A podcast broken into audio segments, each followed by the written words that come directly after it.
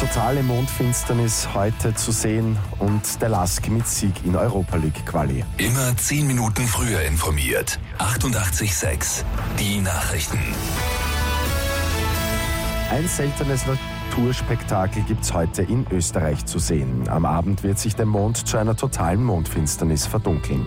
Das Besondere heute, es ist die längste Mondfinsternis in diesem Jahrhundert. Sie dauert nämlich eine Stunde und 43 Minuten. Außerdem werden Mars, Venus, Jupiter und Saturn in einer Konstellation zu sehen sein, die ebenfalls äußerst selten auftritt. Bundeskanzler Sebastian Kurz trifft heute am Rande der Salzburger Festspiele die britische Premierministerin Theresa May. Hauptthema wird einmal mehr der Brexit sein. Auch mit seinen Amtskollegen aus Estland und Tschechien wird Kurz Gespräche führen. Der Lask gewinnt am Abend in der zweiten Europa League Qualifikationsrunde gegen Lilleström aus Norwegen mit 4 zu 0. Damit gehen die Linzer mit einem guten Polster in das Rückspiel kommenden Donnerstag in Norwegen. Schwierig wird die Aufgabe für die Admira. Die Niederösterreicher verlieren am Abend klar mit 0 zu 3 gegen ZSK Sofia.